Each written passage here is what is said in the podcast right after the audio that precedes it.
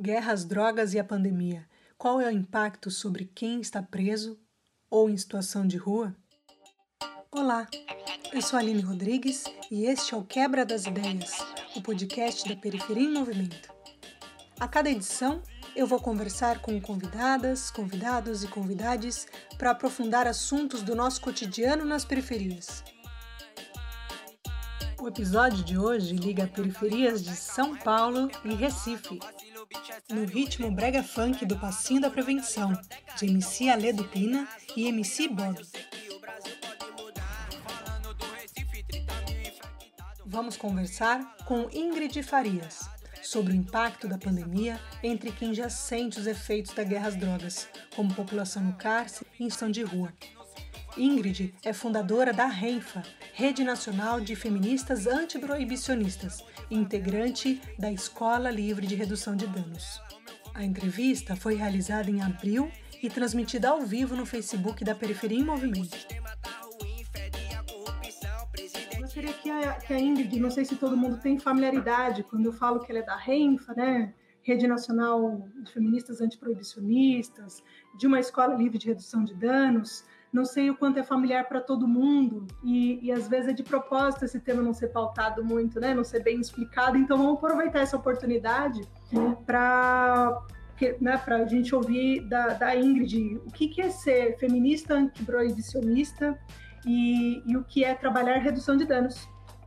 Então, gente, eu sou Ingrid Farias, eu sou pernambucana, né? Sou mãe do Leon e atuo profissionalmente com mobilização e gestão é, de projetos sociais, especialmente voltados para direitos humanos, mulheres e justiça racial, né? É, nesse contexto de atuação profissional e atuação militante, eu acompanho algumas organizações e duas delas é a Rede Nacional de Feministas Antiproibicionistas, que é uma organização de mulheres é, localizada em vários estados do Brasil, né, que eu compartilho com mais de 200 mulheres. Essa organização, que é uma organização que pauta a centralidade da guerra às drogas na vida das mulheres, né? Então, como se relaciona o fenômeno de proibição das drogas na vida das das mulheres. É, então, a gente atua nesse campo, né, que é um campo de política de drogas, que é um campo relacionado às pautas do encarceramento, é, da população em situação de rua,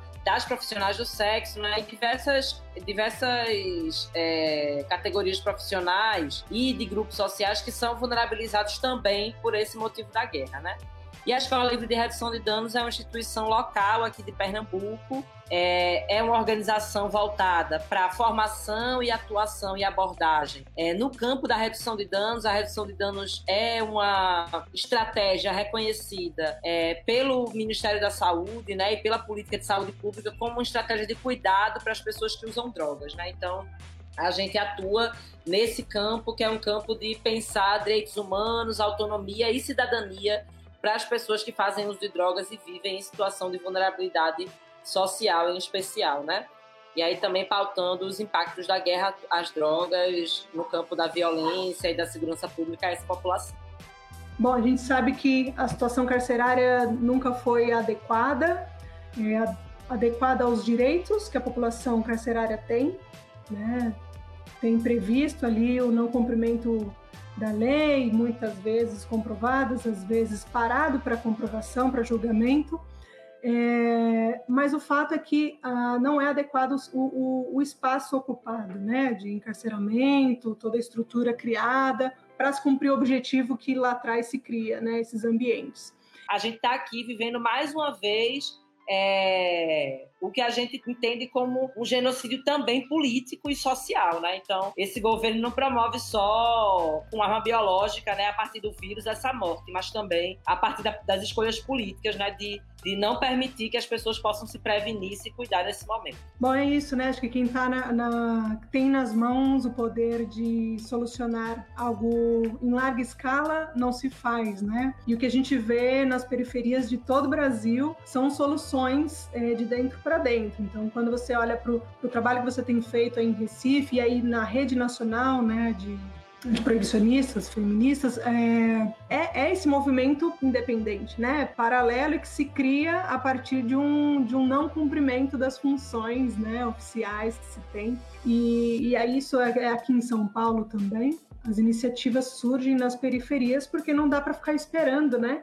Não dá para esperar dar certo do lado de lá, do lado de fora, se a gente vê as pessoas precisando acessar a sua renda para ter o que comer, enfim, criar, é preciso criar caminhos, né, porque não se trazem para a gente da melhor forma. Esse cenário, né, que não é novo de a gente se virar, e comecei isso contigo, né, de criar as nossas soluções caseiras, mobilizações, e aí as redes têm permitido também esses diálogos à distância, é o que a gente está fazendo agora, né, mas está longe de ser o ideal porque é isso, a gente não, não consegue abranger tudo, dar conta de tudo, e o ideal é que realmente se tivesse posicionamento oficial né, do, dos órgãos responsáveis para a garantia dos nossos direitos todos, né? Mas isso é histórico e, enfim, a gente vai cobrando de um lado e fazendo valer, né? Correndo de outro. E, e, é o que vocês têm feito por aí, né? já, já um cenário agravado aí de pandemia que, que tem impactado nas pessoas, que a gente tem feito daqui, que o pessoal de Manaus está fazendo também, já bem mais complexo, né? Então, gente, é, a gente tem encontrado a maior dificuldade aqui em Pernambuco, né? a gente é, é um dos estados é um dos estados que mais mata, né, que tá, mais tem matado pelo Covid-19. Então a gente tem, tem, observado que as pessoas é, aqui em Pernambuco, especialmente nas periferias, estão é, recebendo uma orientação que é uma orientação feita por uma pessoa que deseja a morte de todo mundo que não está incluído no grupo social que o representa, né, que, que compõe junto com ele essas ideias aterrorizantes, assim, de violação, de violência, sabe? E de extremo descaso com a vida do outro, né? Porque, então, aqui o que a gente está vivendo é que, infelizmente, a economia, né, a ausência da possibilidade de trabalho, e aí a gente percebe que a maior parte das pessoas que vivem em periferia eram e são trabalhadores informais, autônomos, e que nesse momento estão encontrando a maior dificuldade do mundo para sobreviver, né? Então, quem passou fome nessa vida sabe o que é passar fome. Passar fome é uma situação é, difícil, é uma situação que tira você do sério, de você não ter o que oferecer para os seus filhos, sabe? Então, o que a gente encontra aqui são muitas, muitas, muitas famílias, é, muitas mulheres que não conseguiram acessar o auxílio. E aí, a partir dessas mulheres, né, do relato dessas mulheres, que a RINFA e a Escola Livre se reúnem para é, mobilizar doações para as populações periféricas aqui do Recife. Então, hoje a gente consegue mobilizar doação para distribuir para oito periferias aqui no Recife, que são periferias da região metropolitana, comunidades é, com índices de pobreza e de mulheres chefes de família muito altos. A gente também tem apoiado, é, feito um cadastro e apoiado as mulheres familiares de presos, então, são muitas mulheres que é, são, inclusive, responsáveis muitas vezes para. São responsáveis muitas vezes para manter os seus, os seus companheiros, os seus filhos dentro do presídio, né? Então, essa realidade é uma realidade que tem deixado com que essas mulheres não tenham condições de se sustentar e sustentar os seus companheiros, seus filhos. Né? Então, a gente fez um cadastro, distribuiu cesta básica para essas pessoas então é isso, a gente está fazendo uma mobilização com essas mulheres, né, que são mulheres familiares de preso. A gente também tem ido aos pontos de maior concentração da população de rua. Então é isso, a gente está fazendo esse, esse processo, Aline, de entrega desses materiais né, para essas mulheres. Então a gente marca geralmente, é, a gente marca geralmente em lugares que são mais próximos à casa delas, né, para poder facilitar também essa entrega, porque muitas delas não tem nem como nem tem dinheiro para poder pagar um ônibus para ir para o centro da cidade, né, fazer essa entrega. Então, a gente tem tentado fazer o máximo possível para chegar a essas mulheres, né? E a população de rua também, a gente tem distribuído alguns materiais que temos recebido doação, né? O governo do estado também é, reconhece na Escola Livre de Redução de Danos uma organização que está ajudando também esse momento na assistência, né? Porque se não fossem as organizações sociais nesse momento, o que a gente percebe é que o estado, né, as gestões não teriam condições de dar conta da demanda da população. Então, se não fosse a solidariedade coletiva, comunitária, provavelmente a gente teria muito mais gente passando fome, passando necessidade? Então, assim, para nós é muito importante esse reconhecimento, né? mas também é fundamental que a gente possa estar reafirmando que é, quando a gente cobra por direitos, é para que quando chegue num momento como esse de pandemia, essas pessoas que são mais vulneráveis possam ser assistidas. Né? E o que a gente está vendo agora é que o Estado não tinha estrutura para assistir as pessoas que mais precisam. Né? E isso está relacionado também a um projeto, né? como o governo, como o Estado, como as gestões querem gerir é, a política pública, né, a máquina e o dinheiro público. Então, assim, o dinheiro que a gente está precisando investir hoje, por exemplo, em hospital de campanha, é, em abrigamento para a população de rua, em cesta básica para as pessoas que são do Bolsa Família e de outros de, e pessoas invisíveis que nem no Bolsa Família também estão, né? Então, se não fosse a sociedade, a sociedade civil nesse momento, é, se não fosse essa ação coletiva, com certeza a gente não tá, estaria conseguindo passar né, por essa situação é, com tanta solidariedade, né? Infelizmente, a gente ainda sabe que tem muita gente precisando, muita mesmo, assim, que é, a internet, que a gente não chega, mas que é, a gente está aí, que se alguém também estiver precisando, precisar, fala com a gente, né? Se estiver passando por uma situação difícil, não, não tenham é, vergonha ou qualquer coisa, fala com a gente, porque esse é o momento da gente estar tá se ajudando. Esse cenário que você trouxe, né, de encarcerados, população de rua e da população periférica como um todo, né, quilombolas, aldeias também, né, pedem socorro, né, pedem ajuda emergencial e que tem chegado geralmente de mobilização da sociedade civil, né, de iniciativas independentes. E, e tem e essa coisa que você trouxe também, né, de não de, de perceber que não se dá conta e de de coisas que já eram para ter sido resolvidas e que agora é mais escancarado, né? É o cenário, por exemplo, de mães encarceradas, né?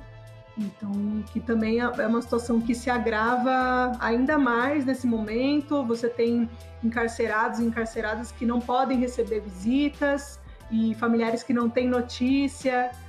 As, as famílias estão proibidas né, de fazer visita aos presos, assim, por causa, inclusive, de um processo mesmo de, de prevenção, né? Mas essas famílias elas têm levado alimento, então durante a semana tem alguns dias da semana que recebe os alimentos, né? E essas famílias conseguem falar com seus familiares a partir dos telefones, né? Que a gente sabe que existem dentro dos, dos, presídios e que é isso, né? O poder público muitas vezes fecha os olhos para muita coisa, mas para outras tem mão de ferro, né? Então, é, nesse momento, essas familiares, essas mulheres estão passando por uma situação de não ter é, notícia do que vai ser feito, do que quais medidas vão ser tomadas pelo poder público. Então, essa é uma questão importante que a gente tem tentado atuar sobre, que é entender mesmo, assim, né? A gente não conseguiu até agora aqui em Pernambuco entrar no comitê de prevenção ao Covid no sistema, no sistema penitenciário, mesmo depois de ter pedido, feito ofícios de diversas instituições, né? Então, é, existe um, uma, um projeto também da segurança pública de não é, dar visibilidade ao que está sendo feito, porque provavelmente não tem nada sendo feito. Né? E aí a gente percebe, por exemplo, que nas comunidades as operações policiais elas continuam acontecendo. E aí eu fico me perguntando como é que nesse momento a gente está sem dinheiro para comprar respirador e a gente continua investindo em realizar a operação policial. Né? A gente continua investindo em ir atrás, sabe, de, de fechar a boca, de prender pequeno traficante. Né? Então, é mais uma vez é, as escolhas sendo tomadas a partir de um projeto individual e não um projeto político de sociedade, né? Que coletivize a garantia de direito da, do povo, da, dos cidadãos né? brasileiros. E é isso que a gente vivencia com esse atual governo, né? E aí eu quero pedir, aproveitar, né, acho que essa oportunidade de, da pauta de redução de danos e das pessoas aí que estão conectadas e que conhecem pessoas e, ou que são... É... Tá curtindo a conversa? A Periferia em Movimento é uma produtora independente de jornalismo de quebrada. E para continuar fazendo conteúdos jornalísticos, a gente conta com o seu apoio. Você pode contribuir a partir de R$ reais por mês em www.catarse.me barra PEM. Nosso jornalismo não pode parar. Fazem uso né, de, de, algum tipo de droga, assim, acho que você trouxesse o, o, algo que vocês já traziam, né, de indicações de redução de danos, mas que inclusive é importante para esse momento, né? É, de indicações, enfim, talvez não necessariamente trazer todas, mas algumas que vocês pontuam como, como básica, né, importante. E depois a gente até fala de, de onde saber mais, né? A gente tem a redução de danos como uma estratégia de sobrevivência, né, de vida. Então, a redução de danos ela nasce das pessoas que usam drogas. Elas nascem dessas pessoas que são cidadãos, que são pessoas que pagam seus impostos, que vivem sua vida, trabalham, né, ou não, é, e que a partir do intenso uso de algumas drogas injetáveis, né, na Europa na década de 90, começam a levar em consideração a necessidade de políticas públicas de cuidado para as pessoas que usam drogas, né? Então, é importante falar isso porque é, essa estratégia de cuidado, que hoje é reconhecida pelo, pelas políticas de saúde, pelas políticas é, de, de organização né, e saúde pública, elas são. Ela também é reconhecimento do que os usuários e usuárias contribuíram para poder formular, né, como política pública e política de acesso. Então, é super importante isso, porque, assim, no final das contas, é, a política de redução de danos nesse atual governo tem sido diretamente atacada, né? Esse ano, o presidente, o presidente do Brasil retirou a redução de danos na estratégia nacional, né, na política nacional de saúde mental e uso de drogas. Então, eles retiraram a redução de danos como alternativa de cuidado né, dentro da saúde pública. É, apesar dos estados terem autonomia para poder fazer isso, mas isso é um, um ataque importante, um ataque é, ferrenho a um tipo de abordagem que não preza é, pela, pela coerção do usuário, mas sim pela autonomia do usuário. Né? Então, o que a gente quer é que as pessoas que usam drogas possam escolher sobre que tipo de tratamento elas vão ter, né? qual é o tipo, qual é a melhor forma, inclusive, delas fazerem a relação com aquela substância que elas utilizam. Então, é mais um processo de reflexão do que um processo de coerção, sabe, Aline? E aí é bem importante porque isso tem sido atacado, né? Essa tem sido é, a política de maior ataque, inclusive, desse governo, porque é uma política que garante vitórias e uma história das, das pessoas que usam drogas, né? É, é bem difícil, assim, estar tá vivenciando isso, mas na prática a redução de danos é de você que faz uso de drogas ou de qualquer outra postura ou conduta que seja danosa a você ou à sociedade.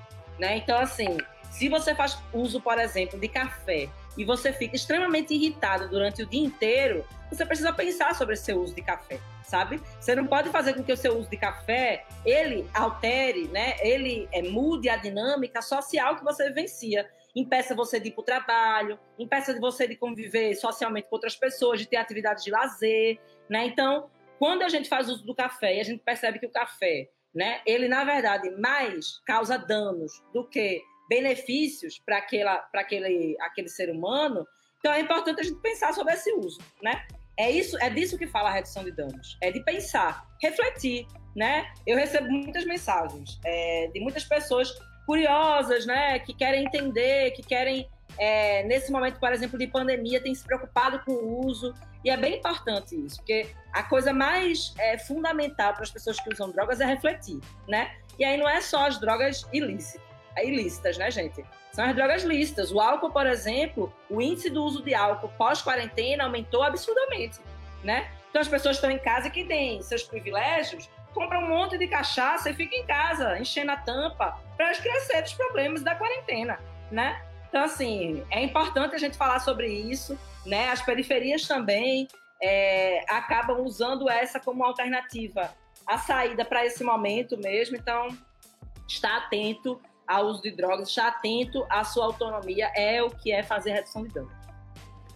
Perfeito, acho que o que você traz da autonomia, né, que é, que é o pedir responsabilidade, né, é, tem a ver com liberdade e responsabilidade, é, essa grande questão é de se atentar e que não é só porque é, é lista, né, uma droga ali autorizada para uso, que, que também não tem que se atentar, é uma regra para tudo e que algumas iniciativas fazem, forçam separar o entendimento de uma e de outra, né?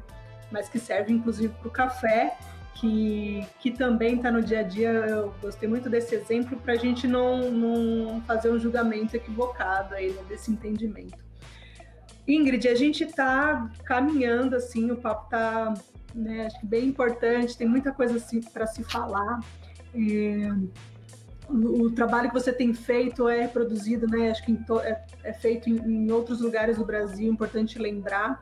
E para essa reflexão e percepção também do, do país como um todo, né? Porque a gente está aqui em São Paulo e, e geralmente pautando demandas a partir daqui, mas é muito, muito importante a nossa conversa aqui hoje para mostrar que o que rola aqui também é, tem sido pautado e lutado em Pernambuco, né, na questão de direitos, de acessos, e que a gente tem que mais é que estar tá próximo, dialogando, né, e também pressionando o poder público para tirar sempre da zona de conforto, né, que sempre se, se vem na zona de conforto, de ah, daqui a pouco eu resolvo, eu vou resolver pela metade, eu vou, vou criar um aplicativo, mas ele não vai funcionar muito bem em todos os lugares, isso está sendo reproduzido no acesso à renda é, né, o recurso emergencial, mas também agora na educação a gente está tendo problema de acesso dos, né, do, dos aplicativos para as crianças acessarem conteúdo, e isso também tem a ver com, com a discussão da, da guerra, da posta-guerra às drogas, né? Que finge que, que resolve, mas vou resolver só um, um cadinho para dizer que resolvi. Exatamente. Exatamente. Estamos aqui tá, tá aí, estamos aí para incomodar e mostrar que dá para ser feito muito melhor, trazendo inclusive o exemplo, né? Olha aqui, eu já fiz, e agora? Tá aqui já um exemplo, é só seguir o, o, jeito que a gente fez aqui, que a gente já está mostrando que funciona, não? Eu só queria agradecer mesmo, Aline, agradecer a vocês pela oportunidade de conversar. Acho que para nós que estamos também nessa linha de frente, tem sido importante falar, sabe, sobre o que tem acontecido, porque a gente também tem medo de ser contaminada, né? A gente também tem medo de sair de casa, voltar e contaminar nossos filhos, né? De contaminar nossos pais, nossas mães. Então, a gente também tem apoiado as pessoas, ajudado quem a gente pode, mas sempre também numa situação de tentar se preservar, né? Então, eu também falo para todo mundo que está nessa linha de frente, né? Que são a maioria mulheres pretas, né? Mulheres de periferia que estão aí fazendo esse processo de ajuda, de solidariedade é, da gente se cuidar, da gente poder pensar em nós também, pensar na nossa família, que isso tudo vai passar e que a gente também precisa estar viva e bem para poder ajudar outras pessoas. Então, agradecer mais uma vez e dizer que estamos aí na resistência e espero que esse momento passe logo e que a gente possa, e importante isso, pensar no que fica depois, sabe? Porque não é possível que a gente saia de um momento como esse é, sem tentar mudar, sem tentar refletir nos erros que a gente cometia, né, que a humanidade comete, né? Então não dá mais para a gente viver em contextos que a gente vivia antes, né? É isso que a pandemia também vem mostrar. Então é importante que todo mundo esteja refletindo sobre como é que a gente vai sair dessa pandemia, né? Então mais do que desejar sair é refletir como sair, né? E como voltar à nossa vida, assim, porque o nosso normal mudou né? E a gente precisa debater outros normais, mas outros normais que possam é, mudar aquele aquele mundo que a gente vivia, que era um mundo só de, de né, individualidade, de racismo, de machismo. Então, pensar isso também, né? Como é que a gente sai desse momento? Vamos sair junto, mas vamos sair diferente.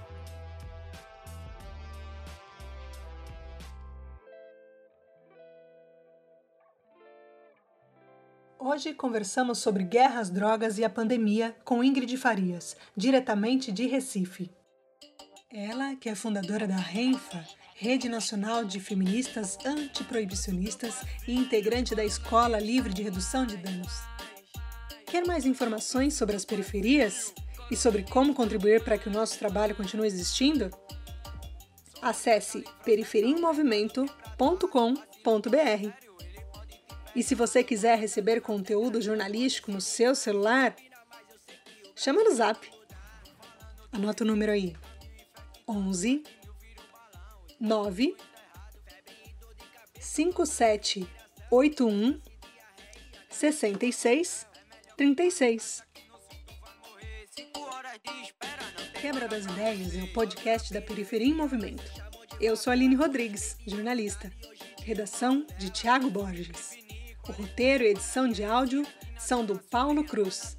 Também fazem parte da Periferia em Movimento Camila Lima, Karina Rodrigues, Laís Diogo e Pedro Ariel Salvador.